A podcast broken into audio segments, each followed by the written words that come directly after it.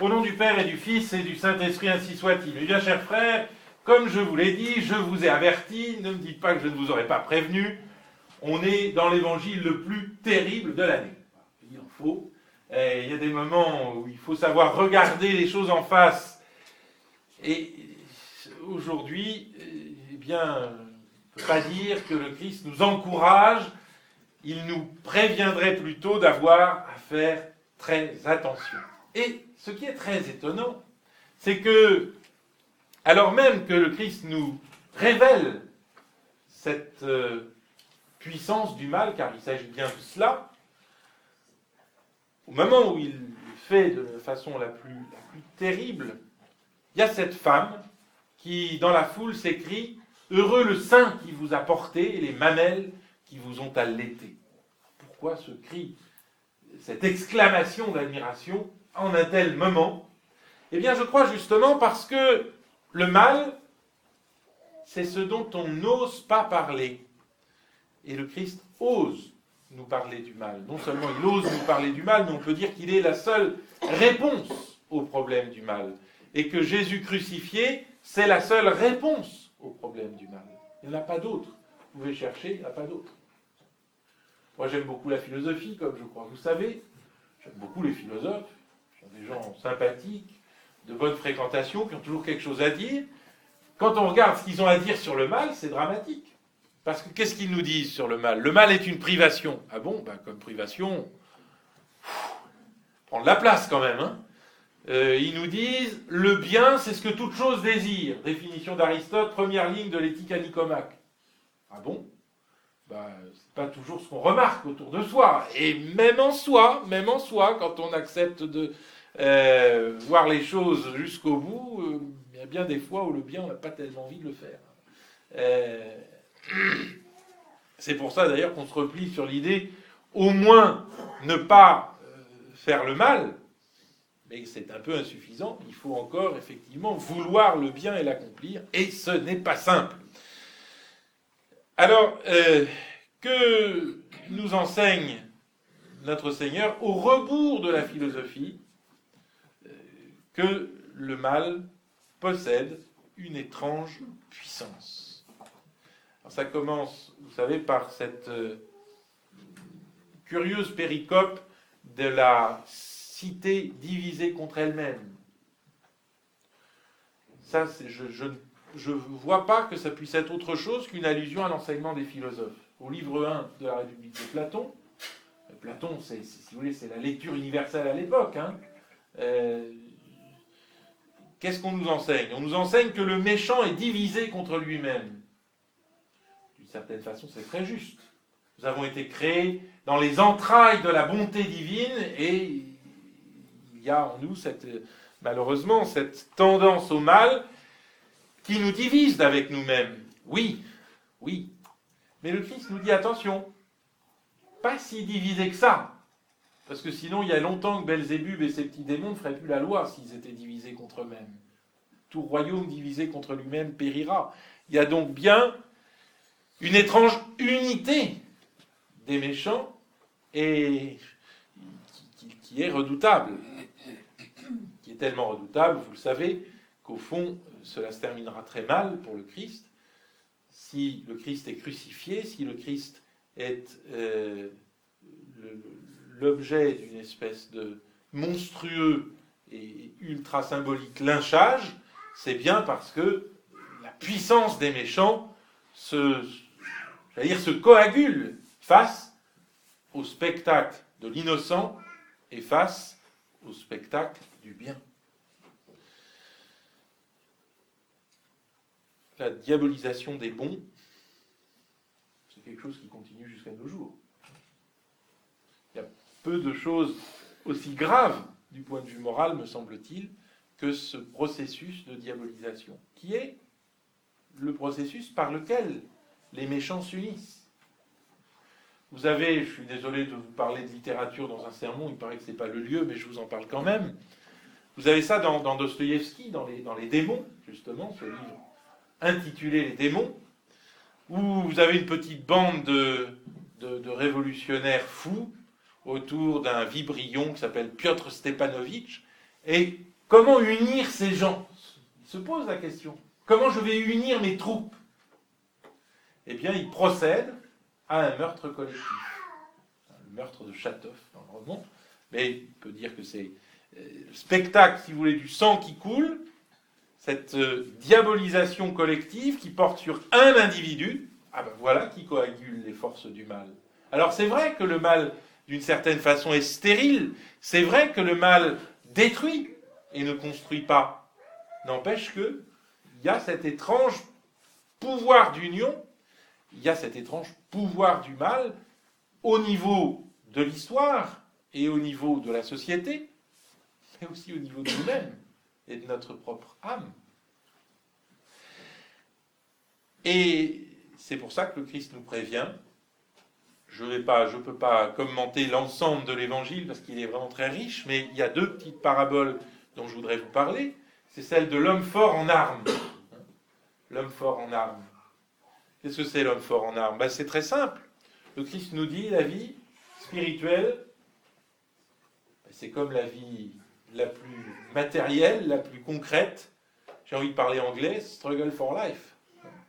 Si tu ne te bats pas pour la vie, si tu ne pratiques pas la lutte pour la vie, tu te feras avoir. Mais il ne s'agit pas ici de la lutte pour celui qui gagne le plus. Il ne s'agit pas de la lutte pour celui qui réussira le mieux en écrasant l'autre. C'est pas de ça qu'il s'agit. Il, s'agit de la vie spirituelle. Si tu veux garder une vie spirituelle digne de, de ce nom, si tu veux te sanctifier, méfie-toi. Méfie-toi parce que si tu n'es pas armé, eh bien, tu, te feras avoir. Vous savez, on, dit souvent il faut prendre la vie comme elle vient. Il n'y a rien de pire que de prendre la vie comme elle vient. Parce qu'on n'est pas armé, justement. On prend les choses, bon, oui, c'est sympa. Et puis, c'est finalement comme ça qu'on se fait détruire ou posséder par le péché. Le péché, au début, c'est plutôt sympa, hein, en général. Hein. Alors voilà, on, donne le doigt, la main, le bras, c'est terminé. On est esclave. Celui qui vit du péché, dit Jésus, est esclave du péché. Aujourd'hui, on a une formule anglaise, mais qui dit exactement la même chose. On est addict du péché, d'une façon ou d'une autre. Je, volontairement, si vous voulez, je vous cite ces phrases, non pas pour, mais pour vous montrer que ce que dit l'Évangile, c'est notre vie la plus quotidienne, c'est nous, c'est ce qui est en nous. Donc, il faut que nous soyons armés. On ne peut pas aborder la vie avec une espèce de sourire béat en se disant que tout est rose et que tout va bien. C'est pas vrai. Rien n'est facile. Et si on veut garder son trésor intérieur, si on veut continuer à vivre selon l'esprit et non selon la chair, eh bien, il faut en prendre les moyens. Il faut réfléchir aux armes qui sont les nôtres arme d'intelligence, arme aussi d'amitié, car il faut aussi pouvoir s'unir les uns avec les autres, et puis arme de grâce, la prière, éventuellement la pénitence. Quelqu'un qui a fait un bon carême, il est armé pour l'année, au moins en principe, c'est l'idée. Voilà. Il y, a, aussi malheureusement celui qui fait des efforts et puis qui brusquement retombe. Comme il retombe de plus haut, ça lui fait plus mal. Il faut faire très attention à ça aussi. En tout cas, vous voyez, la vie spirituelle est un combat permanent. Un combat contre sa propre médiocrité, parce la médiocrité c'est toujours le plus facile. Qu'est-ce que c'est le péché? C'est le plus facile. Hein?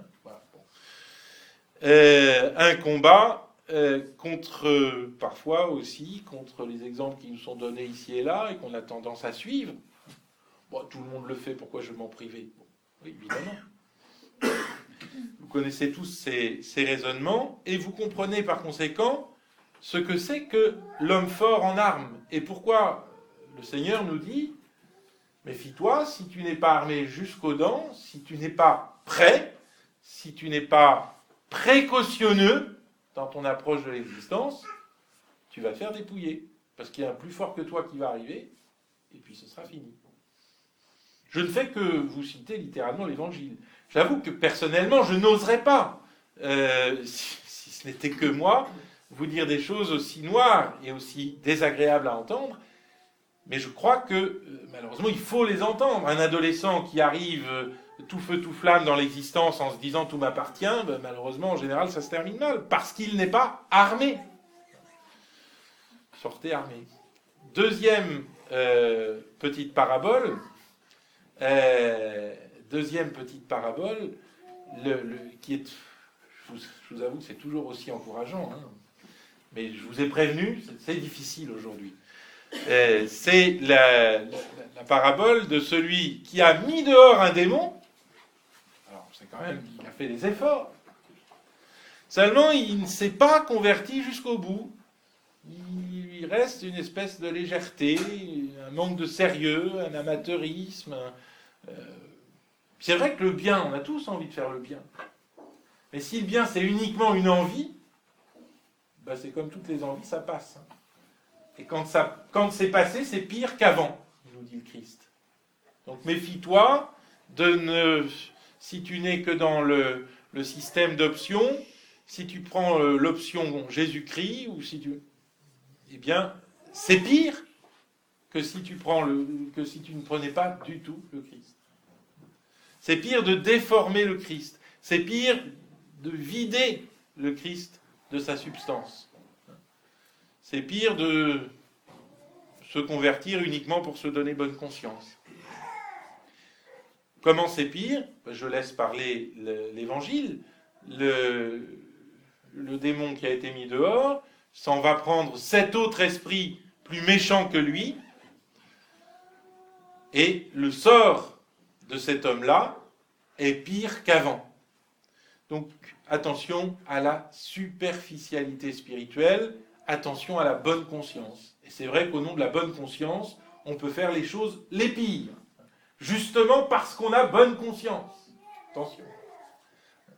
Donc je crois, vous voyez, il y a un proverbe latin qui dit corruptio optimi pessima. La corruption du meilleur est la pire des choses. C'est un peu euh, la réflexion du Christ dans l'Évangile avec quelle autorité supplémentaire et quelle force. Et puis ce langage figuré qui euh, est vraiment fait pour nous mettre en garde. Alors voilà le message de ce dimanche. Encore une fois, je dirais, il en faut un. Il faut un dimanche où on regarde les choses en face et on se dit, bah, il va falloir retrousser les manches. Il faut un dimanche où on se dit, non, tout n'est pas facile. Non, tout n'est pas évident, comme on dit aujourd'hui les belles choses sont difficiles. Alors, il est juste, il est normal que ce dimanche un peu austère tombe pendant le carême, mais ce n'est pas une raison non plus pour, je dirais, zapper cette leçon de, prévoyance, de prudence, de courage qui nous est administrée. Il y a des, gens qui pensent toujours que euh, le progrès spirituel va faire qu'on rentre euh, tranquillement, et j'allais dire les doigts dans le nez, dans une... Euh, après une phase d'un peu de, de, trouble et de tempête, qu'on rentre dans une phase tranquille. Et que le but finalement de la vie spirituelle, c'est d'être tranquille. Eh bien, le but de la vie spirituelle n'est jamais d'être tranquille, mais au contraire d'offrir tous les efforts que nous faisons même lorsque ces efforts paraissent ne pas produire immédiatement leurs fruits, le fait qu'ils sont posés, le fait qu'ils sont posés, est déjà en soi une belle chose. Vous savez, Dieu nous connaît intimement. J'allais dire, il nous connaît mieux que nous nous connaissons. Et vous pouvez compter sur lui, j'allais dire, pour enregistrer le moindre effort. Et je vous le dis parce que, évidemment, au bout d'un certain temps, comme ça, où on essaye de tenir des résolutions, on se rend compte que ben, on n'est pas aussi bon que ça et que les meilleures résolutions tombent et que. Mais je crois le seul fait d'avoir fait cet effort vaut en soi